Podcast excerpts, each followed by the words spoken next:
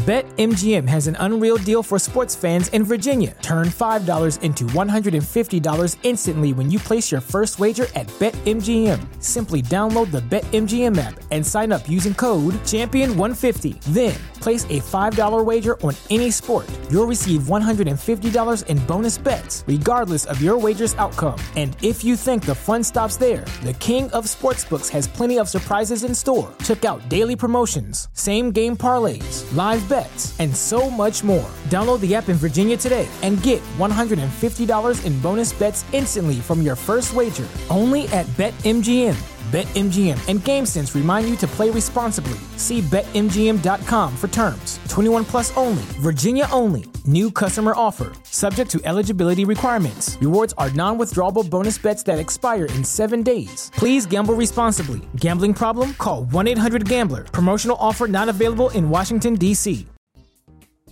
Hola, les habla esa Vitupera Fuyoshi. Y en el podcast de hoy estoy planeando hablar sobre clichés, clichés que hay en el ya hoy. Y bueno, son muchos, muchísimos. La verdad no me va a alcanzar un solo podcast, así que voy a dividirlos en partes. En este caso, eh, bueno, yéndonos rápido, que es un cliché. Porque uno lo dice y dice, ah, pues es este, una cosa que se ve seguido. Bueno, sí. Y que se repite, pero eh, llega al punto algunos de fastidiarle o puede que a algunos les guste. El asunto del cliché es que efectivamente se repite, se repite una y otra vez, pero lo hace porque pues funciona, a la gente le gusta, lo consume y lo sigue consumiendo. Uno de estos sería, por ejemplo, las telenovelas. Las telenovelas son un cliché, tratan siempre de lo mismo, siempre van al drama del rico y el pobre y pues funciona porque a la gente le gusta seguirla consumiendo. Entonces, por ende, se repite, las empresas dicen, ah, pues mira, le sigue gustando, sigue teniendo éxito, sigámoslo haciendo. En este caso, en el ya hoy, pues los patrones o las características que ven las repiten porque ven que funcionan, que su público los sigue consumiendo. Y pues de aquí salen estos clichés que a algunos les gusta, a otros no. A mí personalmente hay varios que me gustan y otros no, pero eh, es más en medida de cómo los traten, pues. Hay clichés que solamente lo hacen por el fanservice, que no tienen un fundamento, que no, no están justificados, solo están ahí porque pues les va a conseguir gente. Y hay otros que sí los desarrollan bien y pues te llega a gustar por eso. Dices, ah, mira, o sea, es un cliché, ya lo he visto muchas veces, pero la manera en cómo la plantea eh, me gusta, entonces lo puedo disfrutar. Me gusta más de esa manera. Entonces, en este caso, el, que el cliché, pues funciona o no funciona. Hay algunos que uno ya los ubica rápido, solamente de ver las primeras páginas de un manga ya sabes, ah, va a tratar de esto, pues bueno. Y pues es como digo, hay algunos clichés que a uno les gusta y otros que no. En este caso, el que primero que yo quiero mencionar es el del personaje heterosexual en un manga ya hoy, que es utilizadísimo lo he leído tantas veces que, la verdad me sorprende a veces que ya no haya personajes gays de los dos lados. Eh, en este caso, em, ¿cómo lo diría? Al principio cuando yo empecé a leer mangas, eh, pues no era tan normal, entre comillas, que uno saliera del closet. Entonces, yo asumo que como es en esa cultura, es algunos se quedan, no, es que a mí no me gustan los hombres. Ah, pero de repente sí. Ah, ok. Entonces, a mí me gustaba eh, ese detalle de que, ah, pues mira, pues lo descubrió por medio de experimentar de este amigo, etc. Y bueno, en el caso del personaje heterosexual es de que eh, me gustaba mucho Todavía me gusta, pero ya es como que ya entiendo por qué. Porque me gustaba, es porque hace que la relación sea única. ¿Y cómo hace que sea única? Porque eh, una de las frases que más se usa en el personaje heterosexual es de que dice, es que no me gustan los hombres, me gustas tú, solamente tú. Entonces a partir de ahí te quedas como que, ah, es que ese personaje es único y que solamente te quiere a ti, no quiere a otros hombres eres la única persona para él. Entonces es a partir de este, esta frase que describe todo lo demás, el por qué existe el personaje heterosexual en el yaoi, porque así haces único al otro protagonista, diciendo, es que descubrí que me atraen los hombres por ti, pero no, no me gustan todos los hombres, solo me gustas tú. Eh, en este caso, este personaje heterosexual te dice, es que me topé con este tipo, este otro, me besó y no me gustó, me dio asquito. Y, y, así me di cuenta que solo me gustas tú, porque yo soy heterosexual y no entiendo este asunto de gustarse hombres. y bueno, eh, entonces hace que el personaje protagónico sea único y hace que la historia en sí sea como que, ah, es como dentro del amor prohibido es como que finalmente lograste que lograra verte y te aceptara y te quisiera y que seas único para él. Eh, también está esto de que incluso dentro del mismo yaoi hay relaciones que se sienten prohibidas y se utiliza más con el personaje heterosexual. ¿Por qué? Porque un personaje heterosexual es como imposible para un personaje homosexual, precisamente por la orientación sexual que tienen. Es decir, me gusta este chico, pero híjole, le gustan las mujeres y pues como ves, yo, yo no soy mujer, tengo algo entre las, tengo algo entre las piernas, no tengo boobies y pues algo me cuelga y pues no, no se puede. Entonces, eh, cuando utilizan a este personaje, te quieren dar a entender de una manera que puedes lograr este conseguir a la pareja. Es como pues una situación de prohibición, pues de que, ah, es que no puedes porque pues tiene otra, otro gusto. Y obviamente al final termina quedándose con el personaje, eh, el personaje homosexual. Entonces te ponen esta pauta de que, eh, bueno, es que generalmente estos personajes homosexuales son lo que se conoce como heteroflexibles o no han salido del closet o son bisexuales pero no lo sabían, etc. etc. Entonces, eh, en este caso, por ejemplo, a mí me ha tocado ver también depende mucho cómo manejen este personaje. Me ha tocado ver que de la nada le gusta un tipo y no se cuestiona, simplemente lo acepta y no te dan un contexto de cómo ve la homosexualidad del personaje. Simplemente, ah, pues ya me gusta así ya. Ah, ok. Y, ¿Y cómo fue o cómo lo escribiste? No, pues así nomás. Y no tuviste conflicto porque pues te acabas de dar cuenta que aparte de las mujeres te gustan los hombres. O tal vez no te gustaban tanto las mujeres. O así, ah, no, Está bien. Ok, eh, está bien. Y por ejemplo, hay otros en los que vienen de una familia más rígida porque la historia te lo dice, el contexto te lo da, de que tiene... Y entonces eh, descubrir su homosexualidad o salir del closet se convierte en un duelo, una manera de... en un shock pues, de que dice, ah, es que yo toda mi vida pensaba que era así y al final no y no sé qué, entonces le toma un tiempo asimilar su propia orientación y ya ves una evolución del personaje. Y hay otros que te ponen el personaje de, eh, pues sí, es heterosexual, pero como que tiene una mente más abierta y dice, ah, pues yo no tengo problema. Este, eh, pues a mí me gustan las chicas porque son suavecitas y no sé qué. Siempre te dicen eso, son muy suaves y lindas y huelen bien. Eso te dicen en los mangas ya hoy. Y eh, como tienen la mente más abierta, lo asimilan de manera más rápida porque ya tienen esa facilidad.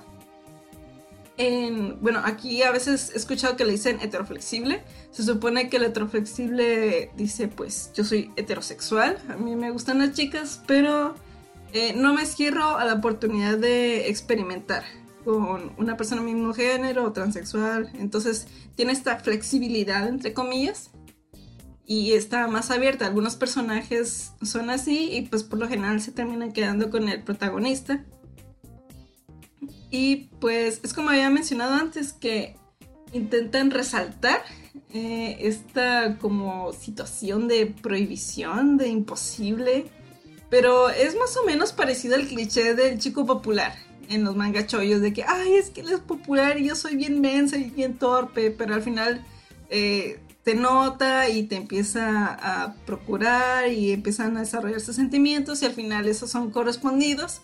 Entonces de alguna, manera te dice que todo es posible, pero aquí el, nudo, la tensión es este detalle de, que es heterosexual. Entonces la pareja se desarrolla igual, pero está esta tensión y esta tensión es lo que provoca el conflicto en el protagonista, que dice, es que no puedo seguir, no puedo, eh, no puedo confesarme o no puedo decirle mis sentimientos porque pues es heterosexual y a veces resulta que su amigo también y me llevo muy bien y no quiero sacrificarlo. Entonces, este, esta situación de que sea heterosexual es más bien para causarle un conflicto al otro protagonista.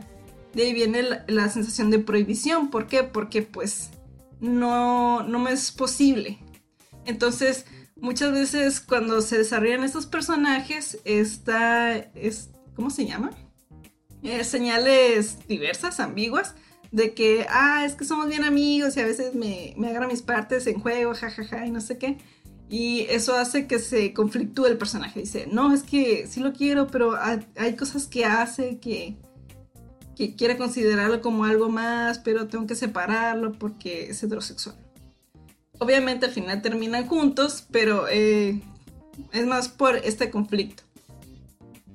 Y a veces en pos de terminarlo más rápido o que lleguemos más rápido a la escena del sexo, pues el personaje heterosexual puede asimilar su nueva homosexualidad, bueno, no nueva, su homosexualidad o bisexualidad de manera más rápida o más lenta.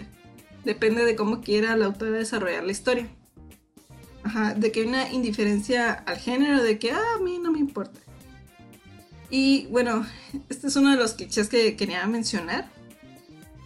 Eh, algunos sí me gustan, otros no. Por ejemplo, cuando lo aceptan muy rápido, es como que, ajá, ¿y qué eso es todo? Sí, ya, ya lo acepté.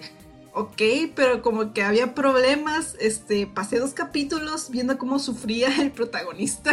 sí, por eso yo lo acepté muy rápido. Ah, esperaba al menos que tú mm, lo analizaras más. y hay otros en los que sí les toma tiempo, Ahorita no sé por qué no me acuerdo de ninguno, pero hay bastantes, hay demasiados. Es un cliché que se utiliza, pero funciona y a veces se disfruta. Por ejemplo, está este de... Iba a decir el amor es una ilusión, pero no. No, es el otro, es el de si me odias tanto, creo. Hay uno de los personajes, luego lo mueven a... El amor es una ilusión. Pero aquí el, es un personaje secundario, me parece. No me acuerdo el nombre, luego lo investigo pero él empieza siendo heterosexual, eh, eh, como que tiene una personalidad un poco débil o manipulable o se deja seducir.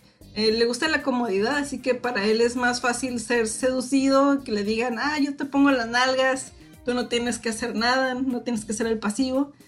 tú imagínate que soy una mujer, etc. Y, ah, ok, está bien. Entonces así empieza a experimentar las relaciones homosexuales, permitiéndole que él sea el activo. ¿Por qué? Porque pues él como hombre heterosexual entre comillas sigue manteniendo su heterosexual entre más comillas siendo el activo.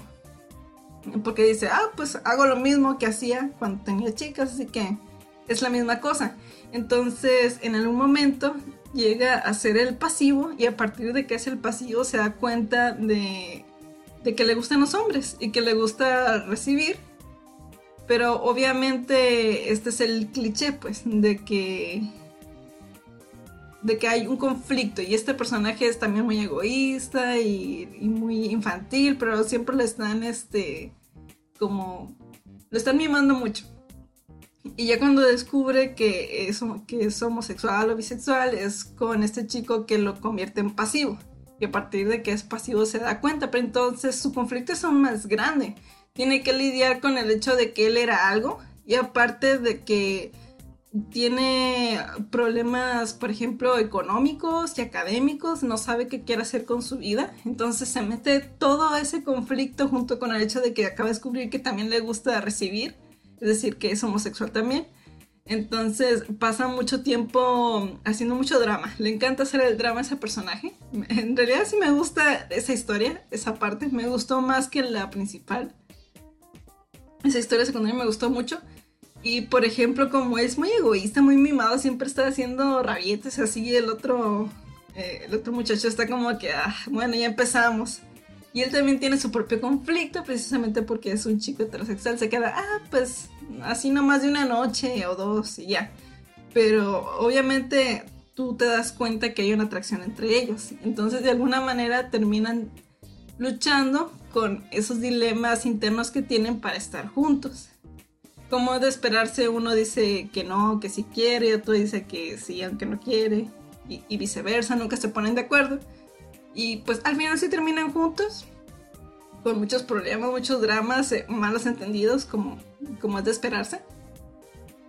Y por ejemplo, ese desarrollo a mí me gustó, porque aparte de, de que se da cuenta, te ponen esta historia de que de que tenía problemas económicos, de que no sabía qué quería hacer con su vida, la verdad, nomás andaba este en el, libertinaje este amigo porque nomás tenía ¿qué? sexo con este otro, con el pasivo. Y creo que ni siquiera trabajaba, lo mantenían y el pasivo trabajaba por él, le daba las cosas, lo mimaba pues. Entonces él tenía este conflicto de que no quería ser adulto. Sí, por eso me encantó esa historia. me encantó esa, eh, esa, historia secundaria por esta, esta temática. De que el personaje no quería crecer, no quería ser adulto y por eso eh, este, se mantenía mimado, pues no trabajaba, no hacía nada, solamente era el activo y dejaba que los demás hicieran cosas por él como un niño.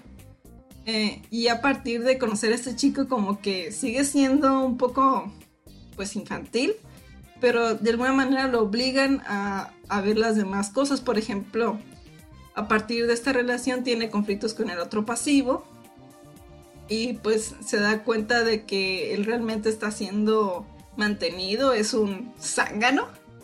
Y pues eh, a partir de ese conflicto se va, busca otro lugar, este se va con este güey, eh, el que lo convirtió en homosexual, el que le hizo darse cuenta. Y ay, ya no me acuerdo bien, creo que lo tengo que volver a leer.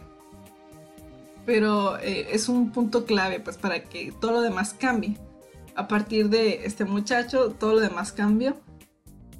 Por ejemplo, esa es una historia que a mí me gustó, que me parece bien hecha a pesar del cliché, porque pues el cliché funciona y se llevó bien. Se hizo un buen desarrollo de personajes. La historia tiene sus momentos que puedes predecir, pero eso no le quita lo disfrutable. Parece que estoy nada más reseñando la historia, pero es que me pareció muy buen ejemplo. También hay otros más, hay muchos más. Por ejemplo, hay una historia que otra vez no me acuerdo el nombre. Es que he leído tantos mangas que ya no me acuerdo el nombre, solo me acuerdo de la situación. De que, bueno, el final termina un poco más... Em, no termina bien. No, bien en el sentido de que no terminan juntos porque la autora le gusta mucho manejar estas historias sin finales felices, los deja muy abiertos. Por ejemplo, creo que es hijo de un político, el protagonista, y es secuestrado en Estados Unidos, me parece. Y el tipo que lo vigila es como muy tosco, no sabe leer ni escribir, me parece. Y como es hijo de un político, este chico que es secuestrado, japonés obviamente, eh, comienza a hablarle porque es un muy buen conversador. Entonces, de alguna manera, al ser, al tener conocimiento de asertividad y de plática, entonces se conecta con este chico que al parecer todos tratan de idiota, pero que es bueno peleando. Y a partir de esto es que ambos se dan cuenta de que se atraen. Eh, se supone que el chico japonés protagonista iba a tener, creo que tenía una esposa, una novia, algo así. Y a partir de eh, experimentar con él se da cuenta de su homosexualidad. Igual el otro, pero el otro como que él lo tiene, él tiene la mente más abierta, entonces realmente no tiene problema. Es como que, ah, pues ya soy un tonto, este, tiene una autoestima por los suelos. Entonces como que, pues, ¿qué más, qué más da? Ya soy, este, ya soy escoria, así que no importa. Entonces, este personaje intenta, el protagonista japonés, ya, tengo que acordarme no me acuerdo bueno, él intenta que recupere su autoestima, intenta ayudarlo, pero obviamente varias de las cosas que él hace las hace porque está secuestrado. Entonces él es una persona diferente al secuestro porque tiene libertad, está fuera de las reglas de su casa, está lejos de Japón, está lejos del contexto japonés. Entonces él es una persona distinta en ese contexto. Y cuando él regresa a Japón, logra huir y todo, se convierte en una persona distinta con el, con el estadounidense, que sí se lo logra llevar. Le dice, eh, vámonos, tú puedes tener una vida mejor. Así como diálogo de tribolera, eh, yo te puedo conseguir este, la vida que tú quieres, salte de tu trabajo. Pero bueno, en este caso él sí era maltratado y quién sabe si iba a lograr sobrevivir, entonces sí se fue con él. Y por ejemplo, a pesar de que los dos son o se consideraban heterosexuales, se dan cuenta de que no lo eran. Y en este caso el conflicto que tenía el, muchacho japonés es que tenía un, eh, una obsesión extraña con su padre. Que uno se queda así como que, espera un momento, ¿esto es incesto disimulado o cómo está el asunto? Y ya no, no te lo dice de manera abierta, pues todo es muy implícito. Pero al final es un conflicto muy grande que tiene este muchacho y que se trata de una manera muy extensa porque empieza a desatender al otro por estar buscando la aprobación de su padre. Y se vuelven un poco extremistas eh, porque pues como que lo vuelve lo desquicia, pues. Entonces se vuelve muy extremo. Ah, la autora maneja a esos personajes, los vuelve desquiciados de un momento a otro. Me quedo, espera, ¿qué? Oye, tranquilo, tranquilo personaje, no hay razón para que te vuelvas así de loco. Pero a la autora le gusta hacer eso. Entonces, en este caso, ah, otra vez estoy explicando la historia. Bueno, en el caso de esta historia, es de que, por ejemplo, el muchacho japonés tenía asimilada que era tenía asimilado que era heterosexual, pero inconscientemente él sabía que no lo era por este asunto de su padre y a partir de que tiene la oportunidad de exteriorizarlo, lo hace con este muchacho estadounidense.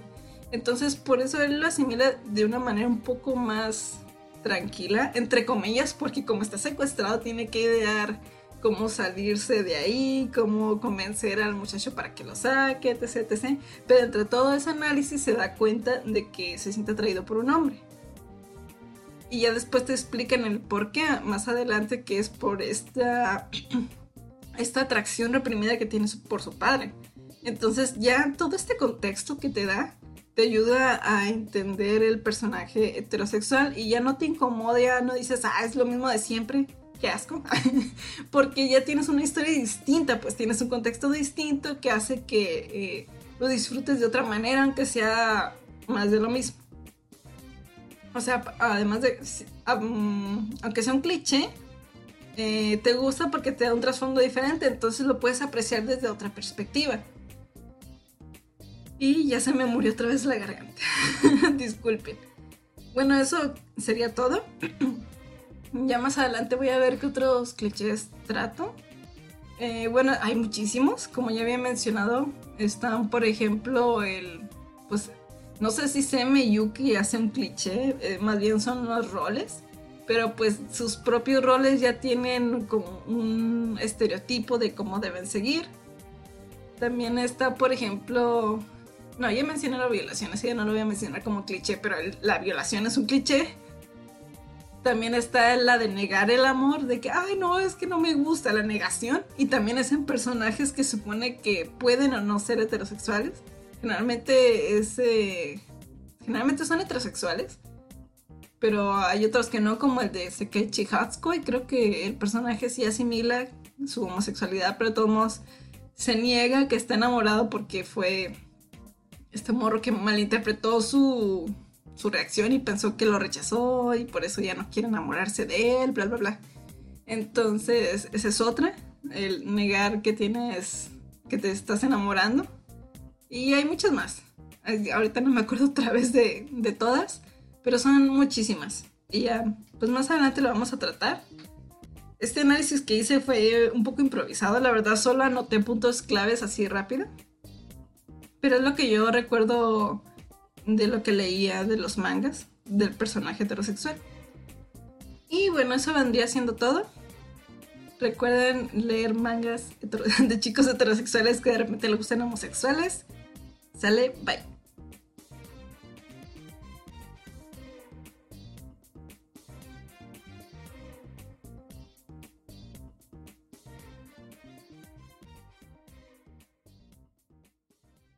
$5,000. That's the average amount of money people in the U.S. are now spending on gas in a year. Five grand. That's crazy. If you drive, you have to download Upside, the free app that gives you cash back every time you get gas. That's right, you can earn real cash back with Upside just by buying the gas you're already buying. You can literally start earning cash back today. I use Upside every time I fill up, and I've already made around two, three hundred dollars. You're putting gas in your car anyway. Why not get real cash back? If you like free money, download Upside. I'm saving the cash I earn from using Upside to help pay for a vacation later this year. Download the free Upside app now to earn cash back every time you buy gas. Use promo code GAME to get an extra 25 cents per gallon on your first tank. You can cash out anytime right to your bank, PayPal, or a gift card for Amazon and other brands. Just download the free Upside app and use promo code GAME for a 25 cents per gallon bonus on your first tank. That's code GAME for a 25 cents per gallon bonus.